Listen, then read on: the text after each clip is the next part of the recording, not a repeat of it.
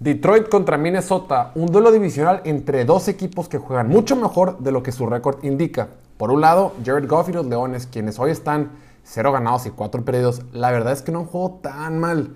Fuera de la primera mitad, para el olvido que tuvieron en la semana 1 frente a San Francisco, este equipo ha competido en todos sus juegos.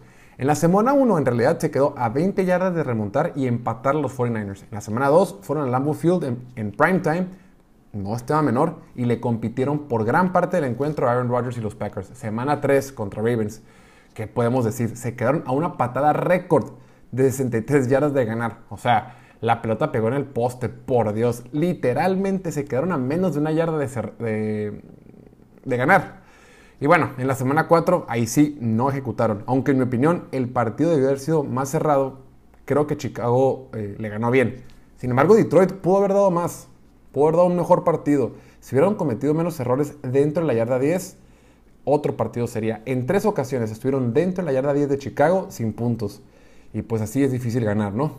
Por otro lado, Minnesota, ¿qué podemos decir de ellos? Un equipo que había movido bien el balón las primeras tres semanas, tanto en las, dos, tanto en las dos derrotas cerradas que tuvieron ante Cincinnati y Arizona, como en el triunfo que tuvieron ante Seattle en casa. Pero lo que vimos ante Cleveland fue muestra de que Kirk Cousins y su línea ofensiva van a batallar frente a defensivas poderosas.